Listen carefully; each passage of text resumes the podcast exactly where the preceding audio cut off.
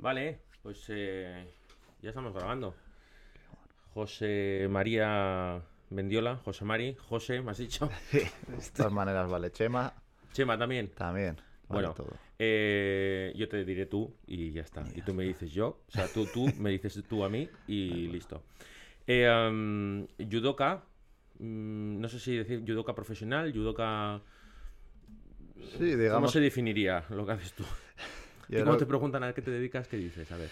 A ver, yo creo que este último año ya podemos decir ya judoka profesional en cuanto a resultados, ya que ya un poco las becas han mejorado. No quita que el judo, pues muchas veces no llega a ser ¿no? un deporte profesional, pero, pero bueno, yo, yo así me considero, yo me lo tomo como un trabajo, me dedico a ello mañana y tarde, de lunes a sábado. pero Para mí sí que es, algo- Es es mi- es mi profesión. profesión. Cuando dices lo de las, lo de las becas, eh, eso es porque tienes, o sea, te- recibes un sueldo, digamos, de, Sí, de por la federación o del gobierno. O... Sí, básicamente pues eh, tengo alguna beca autonómica, algún pequeño patrocinio, eh, alguna beca a nivel estatal, eh, un poco pues ahora que este año he subido un poco en cuanto a resultados, eh, pues ya sí que...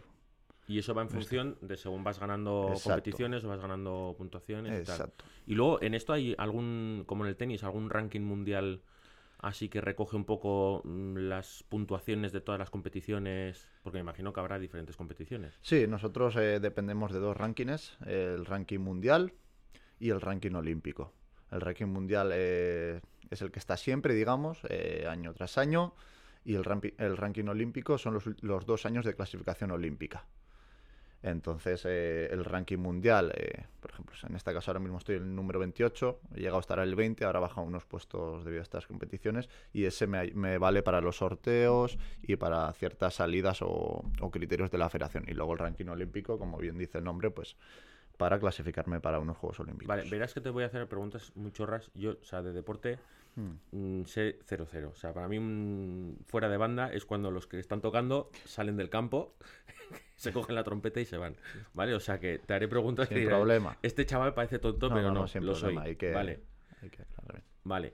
Eh, y luego para el, para el tema de los Juegos Olímpicos, eso eh, os ve, os recluta, os mira mm, gente diferente para acceder a los Juegos Olímpicos. ¿O eso funciona también a través de las puntuaciones de los... eh, Sí, campeonatos? nosotros, digamos, eh, para explicar un poco y nos hagamos una idea, funcionamos eh, como el tenis. Hay competiciones, hay Grand Slam, hay Grand Prix, o como si fuesen ahora mismo un Grand Slam, es un Roland Garros, es un, es un Wimbledon y hay ciertas competiciones, ¿no?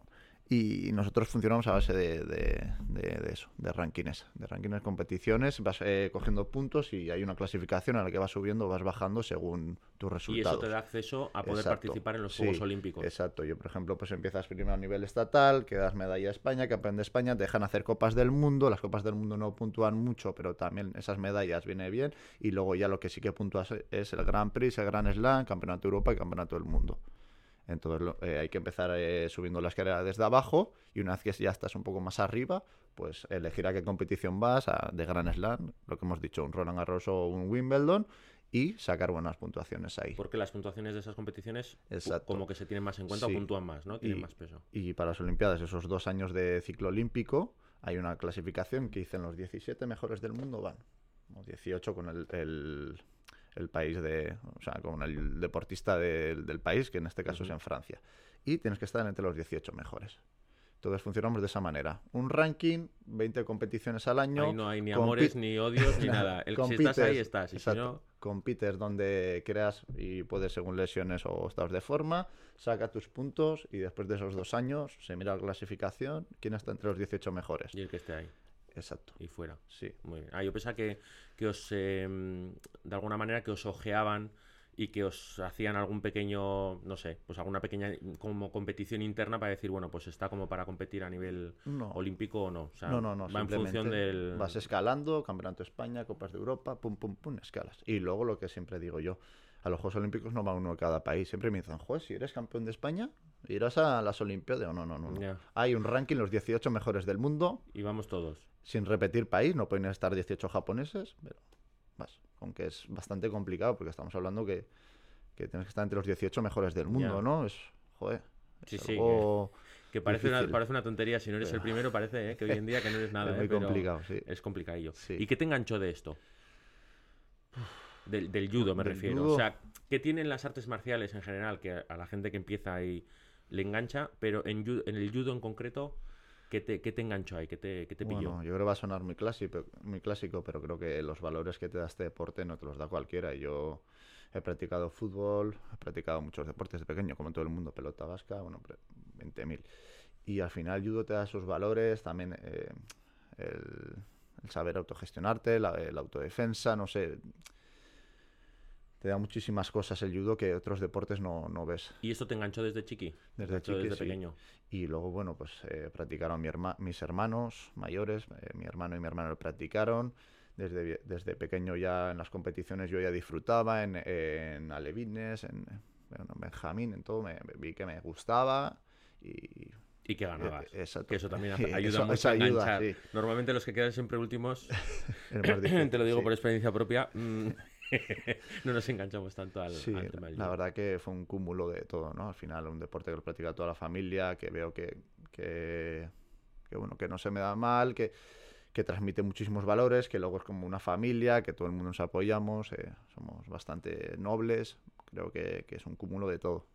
Y el hecho de que en la familia lo hayan practicado, ¿crees que te ha, que te ha ayudado a, Sí, sí. a entenderlo también de otra manera, ¿no? Que Eh, imagino que hablaréis. Eh, sí. eh, de tema. Bueno, ahora, ahora por supuesto siendo Sí. profesional, pero me imagino que de chiqui también hablaríais de, Sí, lo- del tema de judo. desde pequeño ya mi padre lo practicó, nos lo inculcó.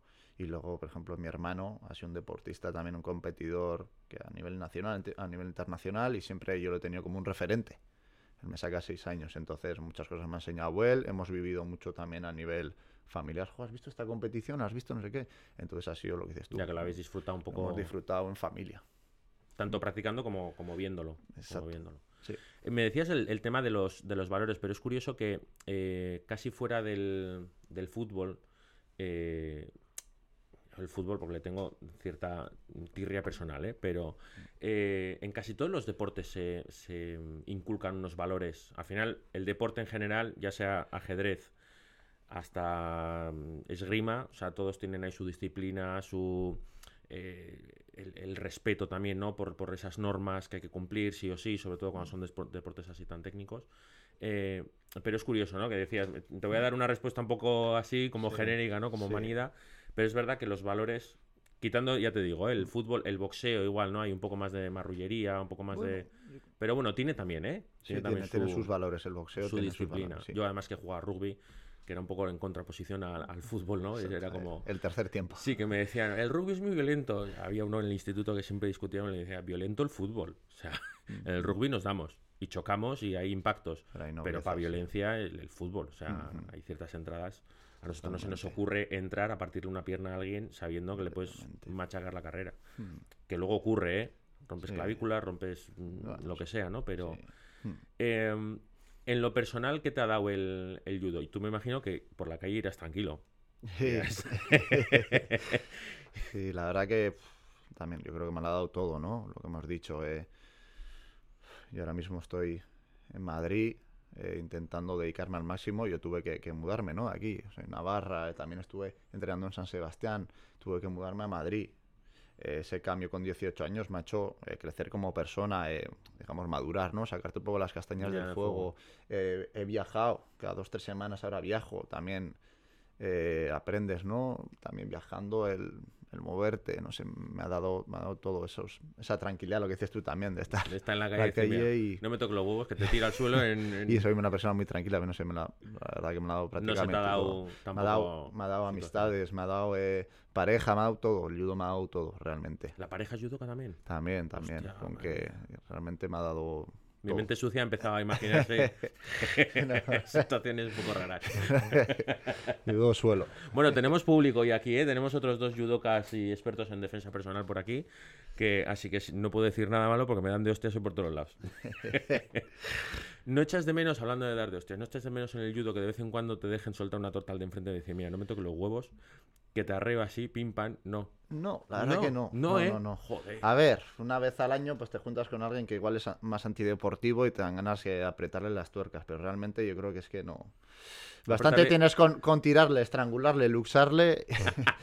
yo creo que con eso ya es más que suficiente. Una vez al año o cada dos años, Te pues dices, joder, este tío qué tocapelota". tonto es, que me da una pata de no sé qué, que me mira mal, que me da un codazo. Pues bueno, como en todos los lados, pero, los pero muy poco, muy poco. La verdad que no, me considero una persona tranquila, no soy nada agresivo y... No, bueno, pero, bueno, a los tranquilos también nos pasa que Sí, que cuando nos tocan que, saturas. que nos tocan la fibra o nos Mm. tocan demasiado y, Sí, y claro, en el judo no puedes. No es como el karate, que te desfogas de otra manera. Sí. Bueno, vosotros también desfogáis, ¿eh? Que Eh, otra cosa no, pero fuerza... Hostia, no hay golpeo, ¿qué pero... hacéis, eh? Me cago en 10. Yo os veo ahí... Yo me pongo tenso, ¿eh? De verdad, yo veo poco, ¿eh? Eh, pero de vez en cuando me salen, sobre todo en, en shorts y tal, eh, pues esos vídeos a veces de, de. Yo creo que es porque hablo mucho con Lorena últimamente, no sé. Y, y cuando veo, me pongo en la cama y digo, me cago en la leche, pero agarra ta", que es fácil, ¿no? Como en el Sí, fútbol. Veo, pásala al otro. Yo, sí, sí. Luego No, hay que estar ahí. Sí, desde Hay dentro es más complicado, sí. Eso me imagino que a nivel, a nivel de fuerza que se te ve que Sí. faltar no te falta. ¿eh? Se, te ve- se te ven ahí ciertas hay, fibras hay que trabajar, sí, hay que Hay trabajar. que trabajar. ¿Eso lo trabajáis aparte o, o también eh, sobre el Sí. combate, digamos, sobre el Yo entrenamiento? creo que el combate y el judo te dan una buena condición física, pero es importante trabajar fuera de ello. eh, una prevención de lesiones, unos pliométricos para luego estar más, más explosivos, más ¿Unos qué? potentes. Unos pliométricos, pues realizar ejercicios más explosivos con un balón, saltos. Entendido, pliométricos. Pliométricos, sí. Hostia, ¿cómo me pliometría, haces sí. pliométricos. Esos son ejercicios para mejorar la potencia, la explosividad. Puede ser eh, mediante saltos, mediante lanzamientos de balones. También luego eh, realizar una fuerza general también viene bien para luego estar ahí bien. En definitiva, para no lesionarte, para estar fuerte, para poder agarrar, para, para poder hacer una llave eh, rápida, porque al final Eso antes se hacía también, porque en muchos deportes eh, lo que es el gimnasio y la fuerza se está profesionalizando cada día más, ya se saben muchas más cosas y quizás antes, ¿no? Pues hace años pues se entrenaba una manera más de volumen y más sobrevivencia. Yo creo que ahora hay más, más estudios, hay gente que, que ya maneja más, yo creo que se está afinando un poco más el tema de las, las preparaciones para, para el judo. Pero sí, eh, yo digamos que por, entre sema- eh, en una semana entrenaré 10 sesiones, eh, mañana y tarde todos los días, y haré 5 sesiones de judo, de las cuales 2, 3 son combates, una es técnica, otra es eh, eh, judo suelo, y las otras 5 son preparación física. Preparación física hago dos días o tres de pesas, uno de carrera y otro de circuitos. Y, O sea, al final, poquito- te digo yo, por eso me dices, ¿eres profesional? Pues no sé. Yo me dedico a ello y, yo, yo así lo siento. Que no seamos como los futbolistas, que cobremos millones, pues, pues ya es otra cosa. Sí, que a veces se nos olvida, ¿no? Que profesional es aquel que cobra por hacer algo. Exacto. Y ya está, Mm. o sea, o que le pagan, digo. vamos. Hmm. Eh, ¿Cómo es la, la vida? Porque has dicho antes que te fuiste a, a Madrid, eh, se llama Centro de Perfeccionamiento. Sí, centro de alto rendimiento. Eso, sí. el Centro sí. de Alto Rendimiento. ¿Cómo es la vida allí? Porque yo me lo imagino como un camping de gente super fit. Bueno, yo a veces hago la broma y digo la cárcel. ¿Ah, Porque al final yo llevo ahí 7, 8 años y, y prácticamente yo el lunes a sábado no salgo para, no sé si voy al supermercado, me doy un paseo para despejarme. Pero es un recinto donde tengo absolutamente todo. Yo vivo ahí, tengo el comedor ahí, la lavandería ahí, el spa ahí para, no el spa para que me hagan un masajito, ¿no? Para hacer eh, agua fría, para, para hacer Ah. saunas. Eh, tengo ahí el gimnasio, tengo ahí los psicólogos, tengo ahí los médicos, tengo los fisios, tengo prácticamente todo lo que necesito para, para mi rendimiento. O sea, la verdad que estamos muy, muy cuidados. Que Pero por un lado está guay porque no te tienes que andar Claro, desplazando a diferentes tal, es pero un sacrificio, pues eso, de irte de, de casa, de tu gente, irte hasta allá, es un, un sacrificio que, que haces. pero os dejan salir. Sí, sí, Sí. sí, sí, sí. A ver, hay unas normas, hay unos, hora- unos horarios, porque al final tiene que tener todo un orden, ¿no? No vas a estar hasta las 6 de la mañana de marcha y estás en un centro de alto rendimiento, hay unas normas. Que te lo están pagando, además, entiendo. Por supuesto, por supuesto. o sea, que hay que El Estado está pagando, estáis pagando. Hay que cumplir ahí. tengo, que, tengo que cumplir. Bueno, será de las cosas que más a gusto paguemos, ¿eh? Por lo menos muchos. O sea, Te fíjate que agradezco. sí, porque mejor eso que no aeropuertos sin aviones y cosas de Exacto, esas. exacto. Con que sí, hay unas normas y yo fui hace 7, 8 años. A ver, a mí me gusta esa vida. Es muy monótona. O sea, te levantas, estudias un rato, entrenas, comes, echas una siesta, vuelves a estudiar, a entrenar. Y así día tras día. No sé si es lunes, jueves, que domingo. Pero es sacrificada. por- lejos de tu familia, no te vas de marcha, no te vas de cena porque tienes que cuidar un peso, es lo estás para lo que estás, para sacar tu máximo rendimiento. Vamos, aquí un Sí. poco. Y ya para ahí. Exacto. Estás para sacar tu máximo rendimiento y ellos te ayudan para que no te falte nada. Joder, pues qué, Porque- sí, sí, sí. qué cosa. Claro, que al final lo de siempre, ¿no? Que las cárceles de oro son de oro, pero, Pero, no terminan de ser también... ¿Qué te apetece? Estar en casa con tus amigos y con tu... Mm, por lógicamente. Sobre todo el fin de semana que dices, joder, estoy aquí en, entre cuatro paredes, ve- ves el grupo de WhatsApp, tus amigos tomándose una Están caña todos por ahí. y tú bajando peso. Esto es bien sencillo. Yo estoy genial, pero te tiene que gustar y lo tienes que tener bien claro. No puedes ir ahí a, a ver qué pasa. Esto Sí, tienes, además- que, tienes que tenerlo bien claro lo que quieres hacer en todo momento. Sí, que aunque eh, habrá momentos que es muy difícil valorar lo positivo de todo eso, porque estarás, pues eso, encabronado o triste o de bajona tal. Yo ahora le veo Pero sentido, que- pero hace años decía, joder, estoy aquí lejos de ¿Qué casa. hago yo con 19 años aquí? Lejos de casa, cobrando cuatro duros, encima hay cosas que me cuestan, a un 10 y mañana y tarde y me, me duele el cuerpo y entreno seis horas al día, pero luego al final te, te compensa. Y luego con los años, cuando ves el progreso de todo Cuando eso... ese progreso, cuando ya has avanzado, cuando las cosas eh, parece que salen, dices, o sea, mereció la pena. Pero hay que tener esa disciplina y decir, Todos los días. no aquí. tengo ganas de entrenar, me duele la rodilla, tal, otro, me paso... Y tienes que ir a Y entrenar ir. ese sábado. Tienes que darle. Te voy a contar, te voy a contar una cosa que me pasó ayer. Eh, hemos estado, pues, en- entre, esta- es que es la hostia, lo de, lo de, la, lo de la disciplina hay veces que, que se nos olvida el- lo heavy que es, pero hemos estado varias semanas eh, que he empezado a ir al gimnasio con mi madre, que se acaba de jubilar, y bueno, pues llevaba ya ahí como seis meses convenciéndola, ¿no? Y hemos estado un par de semanas que entre mucho agobio de curro, estar pachuchos, el niño enfermo y tal, pues una semana y pico no hemos ido. Y ayer fuimos y hicimos pierna. Y a la tarde, esto lo hicimos al mediodía al gimnasio. Y a la tarde me tuve que salir de la ducha porque se me subían los dos cuádriceps y no me podía poner de pie. Entonces me quedé, no sé si se ve ahí en cámara, me quedé así porque si estiraba se me subían. Y salí de la ducha así con la toalla como Quasimodo. Le decía a Burchane que no me puedo poner de pie. O sea, esto así ra, como dos manzanas para arriba, ¿no? Y, y hoy, pues no voy a ir porque tenemos hoy movida contigo y tal, luego la sesión y todo esto, pero si no hoy hubiese ido también a ido, hacer sí. otra, otra parte porque porque aún, aún el dolor, aún el tal, te apetece ir y lo haces Y luego te sientes mejor. y te sientes mejor. Y al cerebro el mensaje que le manda de decir, mira, no te apetece, pero a mí me importa una mierda. Exacto. Tira para allá, que esto, esto es bueno y vemos el progreso poco a poco. Exacto. Otra cosa, ¿cómo cuando hace, bueno, he visto algún vídeo que te he dicho que no me he preparado nada, pero me he visto un par de vídeos. Sí. Pero de combate que no entiendo nada, pero bueno, yo por lo menos por verte en acción. Mm.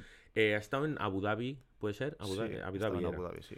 ¿Cómo preparas eh, a nivel mental, a nivel físico? Entiendo que, bueno, que tendrás ahí tus preparadores y tal, pero a nivel mental, ¿cómo, ¿cómo te preparas para afrontar un viaje a una competición? No sé si es de las más importantes o no la de Abu Dhabi, pero cuando te enfrentas a un campeonato del mundo, un campeonato de España, que sabes que tienes posibilidades de, de ganar puntos, de subir tres o cuatro puestos, o, o que si lo haces mal, ¿cómo te preparas para esa presión mental?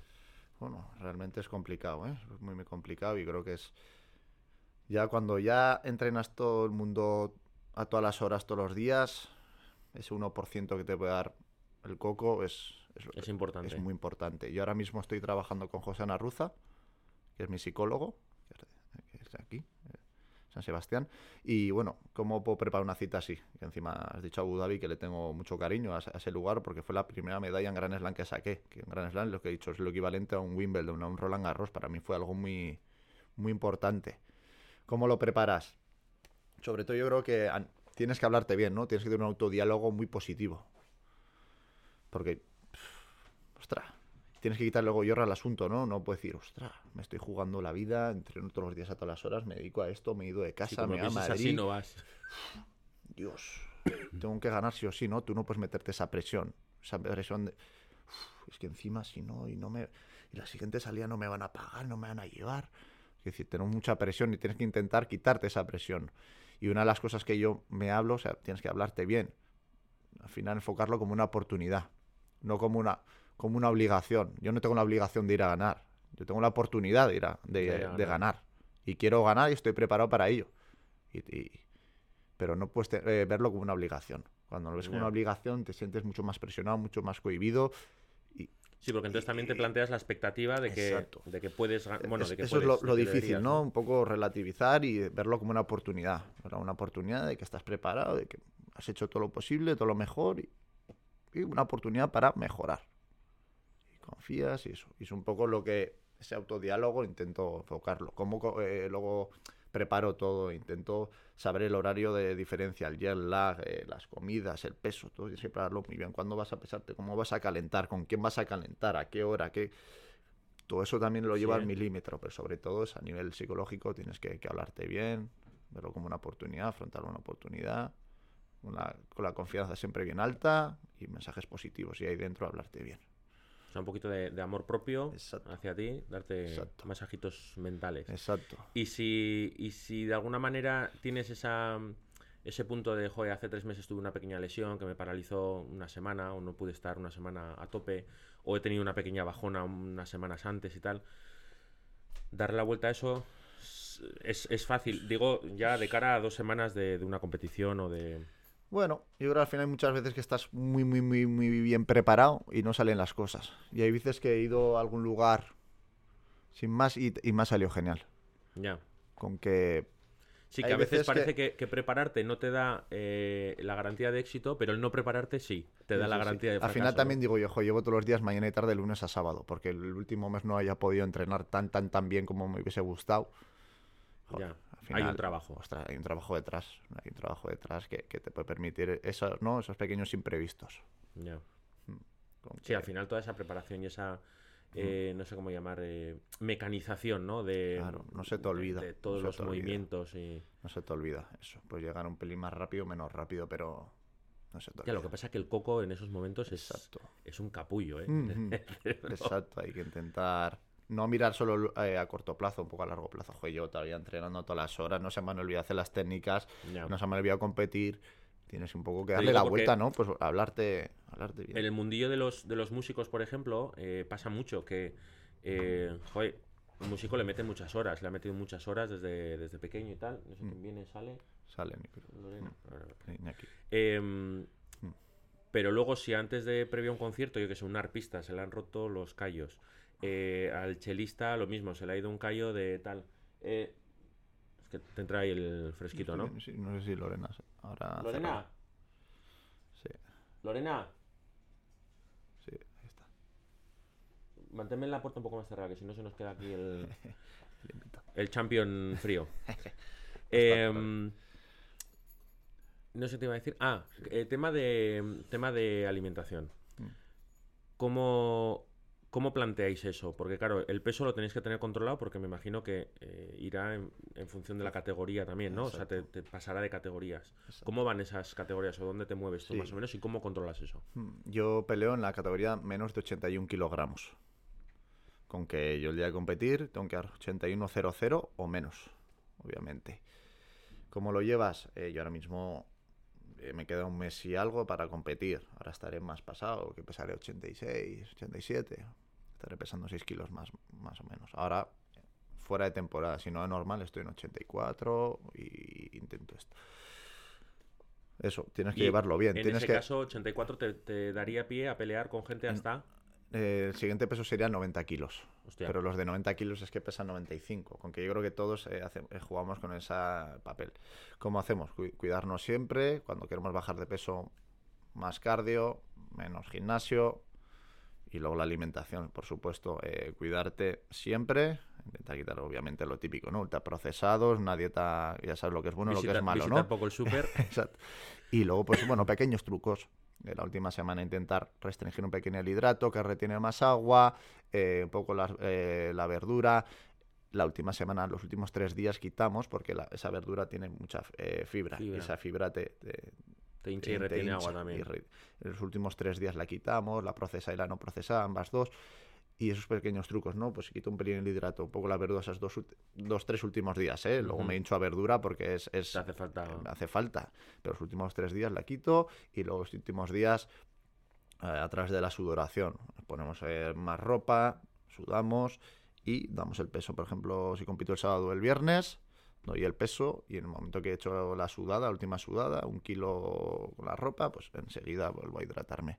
Pero digamos que como llevamos el peso, pues estando 3-4 kilos por encima, Y lo suficiente para que saber que en para dos saber que tienes lo- ese margen quitando un poco el hidrato que retiene y la fibra, o sea, la verdura, pum, luego sudar un poco más, mover- claro, en el- moverte más, hacer menos gimnasio. En el caso de que está. muscules un poquito más también, te viene bien porque coges más fuerza. Sí. Pero claro, te pasas de categoría y estás ya con gente que está de 15 kilos 90. por encima Exacto, tuyo. exacto. Con que hay que jugar un poco ahí con esos ch- 81 kilos que sean Y de puro caso- músculo. En caso de pasar eso, Sí, eh, claro, buscarías entonces un crecimiento mayor para poder exacto. eh, abatir a, exacto. Lo que a todos otros queremos, titanes. sí, lo, lo que todos queremos es tener, si son 81 kilogramos, que sean de pura gasolina, que Gasolina. sean secos y. Porque claro, eso es el pesaje, pero luego igual a competir, el día que sales a competir, igual sales con 83, en Exacto, realidad. sí, Porque has 84, recuperado- 85, ya has recuperado, has puesto a hidratarte, has puesto a meter hidrato porque lo necesitas para tener energía Claro.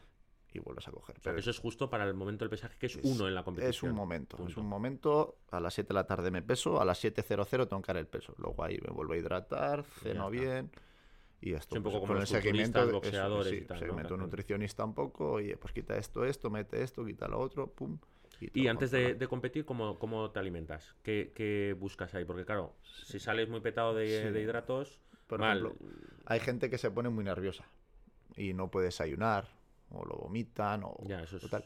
Yo generalmente no me pongo, no tengo ese problema y ¿qué desayuno? Pues necesitas energía, energía es igual a hidrato, carbono, ¿qué desayuno? De normal suelo desayunar un par de yogures con avena, unos dátiles, que da mucha Mm. energía, un plátano, café, cosas de esas. sí, Sin de- irnos a... Ah, grandes cosas. maravillas No, no, no, cosas, yo creo que no, está todo inventado Sí. un par de yogures con avena, un poco, unos dátiles que dan mucha energía, un poco de plátano y a Ya, funcionar. nosotros antes del día anterior a los partidos nos decían de, de comer eh, lácteos porque el, el calcio es uno de los que ayuda a que el oxígeno se, eh, se enlace químicamente con el glóbulo rojo Mm. y que se transporta más fácil el, el oxígeno, la molécula del oxígeno. Eso nos contaron en su Ya, pues momento. fíjate, yo no lo sabía. Sí, y Aprendo de, algo. y de comer cosas que tengan.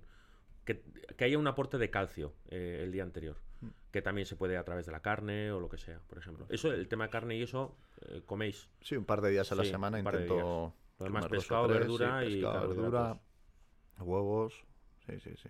Eso no. Todo, sí. Eh, se me ha ido, le iba a preguntar otra cosa, se me ha ido el pesquis. Mm. Siempre se me tiene que ir el pesquis una o dos veces, ¿eh? Madre mía. No pasa nada, hay tiempo para volver. Ah, se me ha ido, no Mm. sé. ¿Qué le preguntamos, Lorena? ¿Qué quieres que le pregunte? A ver, preguntamos al público. Lo que tú decidas. No, pero ¿tendrás alguna pregunta? Ahora no me viene ni una. Ahora no te, vi- ahora, ahora no te viene ni una. Cago en la leche, me queda en blanco. Es difícil, ¿eh? ¿Sí? Eh, me queda en blanco. ¿Tú quieres contar algo así en concreto? No sé, No. no sé qué me- Vamos a hablar de la, de la masterclass. Venga, cambiando de tema. Mm. Hoy vienes aquí a, a Irún a hacer una masterclass. Ya podía haber sido en Donosti, pero bueno, te ha tocado que ser. Aquí, no, hombre. Esto me Eh, parece bonito. ¿Es la primera vez que haces o no? ¿Has hecho ya Masterclass ya he hecho más ocasiones. He dado una en Madrid. Bueno, he dado un, pa- he dado un par en Madrid. Luego este verano también estuve en Portugal. Me llamó un club y di un, un stage, un fin de semana en Portugal. También he dado en San Sebastián.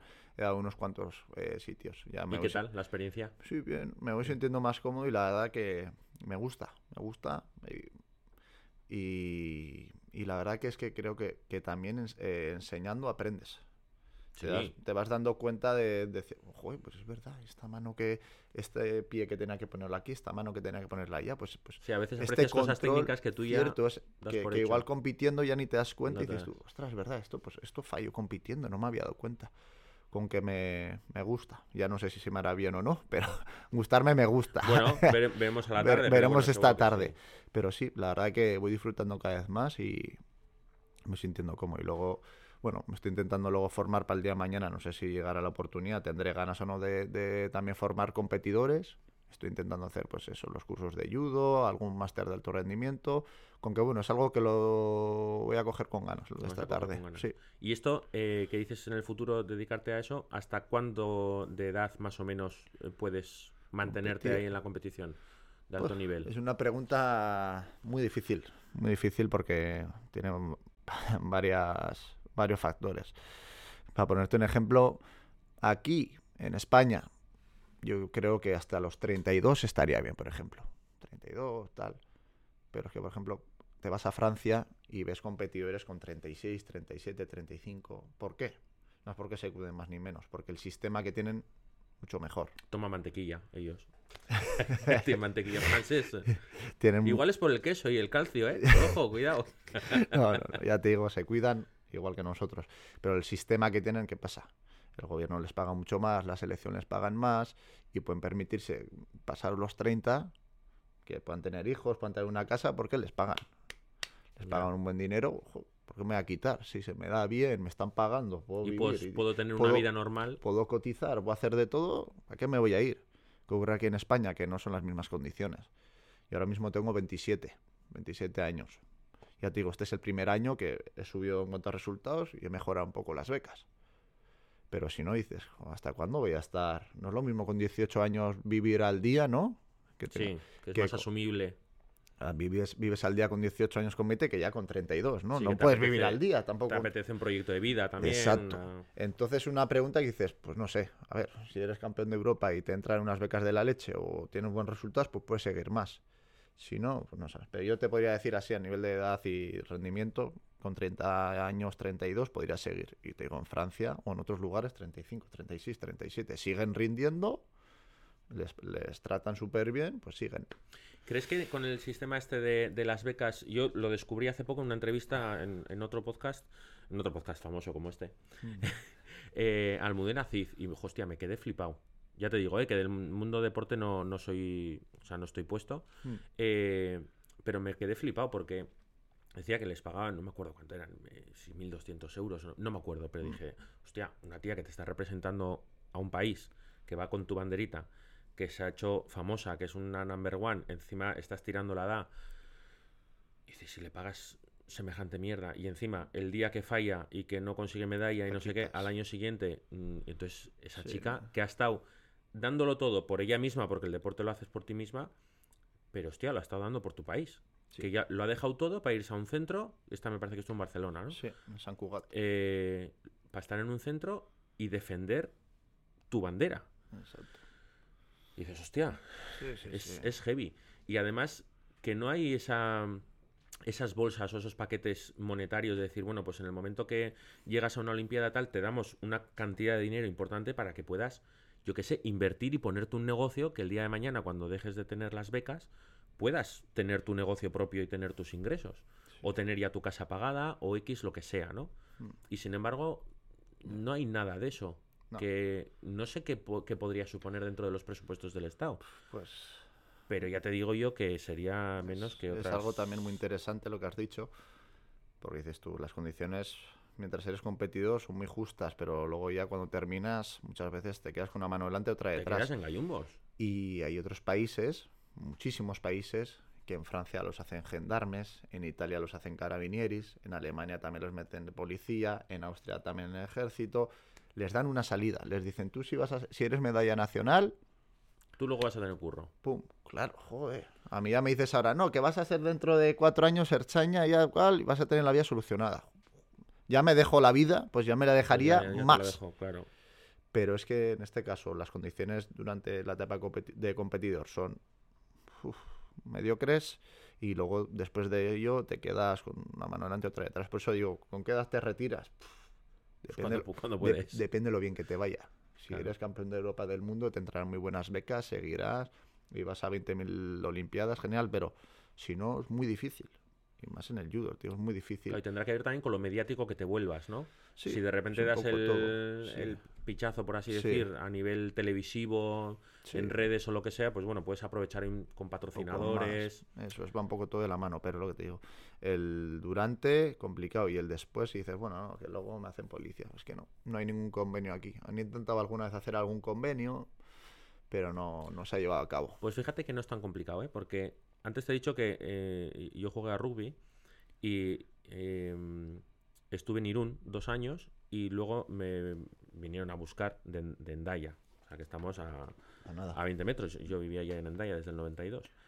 Eh, Y nos dijeron que en- durante el cadete no, pero cuando fuésemos senior, que a mí me faltaba un año para pasar, decía, si, si pasas a senior y por lo que sea no encuentras trabajo y tal, nosotros no te podemos pagar un, sueldo, pero te podemos meter en los jardineros. Si tienes la forma física, te podemos meter en los bomberos. Te podemos meter en, en la estación de tren como técnico en el tren. O sea, varios servicios del ayuntamiento en el que se puede colocar a esa gente. O sea, lo que dices, un convenio con el club, ayuntamiento y, los diferentes clubes deportivos. Si sale de aquí un siete jugadores de Endaya que, que lo chutan y van a nivel nacional, hostia, que menos que tenerles aquí un sueldo, ¿no? Y, y no debe ser tan difícil. Fíjate, ahora que lo has dicho, me ha venido a la Sí, cabeza. pues yo sé que intentaron hace años con la Guardia Civil hacer algún convenio, el equipo español, tal, otra vez, y no salió adelante. Y tío, es algo que, que igual no lo voy a vivir yo, me da pena, ya. Pero espero que el día de mañana lo solucionen para, para darles una estabilidad a los siguientes deportistas que vengan. Ya Bueno, te puedes que- dedicar al porno, si no. Teni- Teniendo un buen físico No sé, no sé. y capacidad acrobática, ¿no? la, la capacidad de judo suelo, ¿no? no, la verdad que ya te digo, me da pena. ¿no? Y envidio lo que me has contado, la anécdota que me has contado, que, joder, envidio. Ya te digo, otros países que hablo, a veces les, con- les contamos nuestras condiciones. Y ayer, sí, ¿no? ya te digo, ayer me, me acaba de venir a la cabeza, estaba leyendo en marca Alejandro Blanco. Y dijo, para la inversión que hacemos aquí en España, eh, inversión relación con resultados, somos los número uno. Y es que es así. Alejandro Blanco, que es el máximo dirigente de- de- del deporte aquí, del COE. Y lo que dice, para lo que invertimos, Nos sale más rentable que ningún otro que país. Digo, una pena un poco no tener más apoyo antes, durante y después, en todo momento, pero Y luego, ¿cómo, cómo ves el...? Claro, tú estás ahí muy, muy metido, pero Mm. ¿cómo ves a nivel eh, popular el judo? Te quiero decir, igual que en comparación con, lógicamente, el, el Ah. fútbol, ¿no? O el tenis tampoco, pero en comparación con el curling, por ejemplo, o otros deportes No. que, que se ven menos, ¿no? Eh, yo creo que tenemos poco bombo, la verdad. Nos dan poco bombo y si salís en la tele cada cuatro años y... Exacto, en más. teleporte un rato, de vez en cuando algún bloque final de algún Grand Slam y eso en teleporte también, pero se nos da poco bombo, muy poco bombo. Pero cuando hay resultados. No se anuncia siete de nuestros campeones van Sí, a... y la verdad que, que no somos muy mediáticos. Y el tema del, de mm, las mujeres en el judo ha pegado también... Yo creo que siempre ha estado bien. El tema de las mujeres siempre está bien. Eh, sí que me gustaría que, que participasen más, que hiciesen más mujeres judo, pero yo creo que siempre ha estado bien. El tema de la igualdad y eso a nivel de becas, obviamente como debe ser, cobramos lo mismo. eh, en las salidas, a nivel de criterios en la, en la selección, siempre ha habido lo mismo.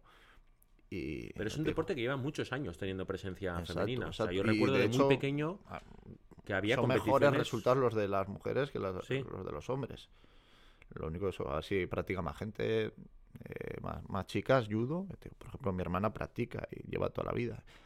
Y lo que te digo, siempre ha habido buenas condiciones, ¿eh? Nunca ha habido ninguna discriminación.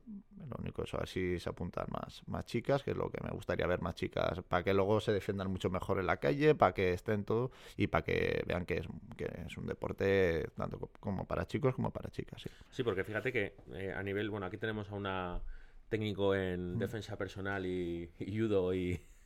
No me mires mal que tarreo.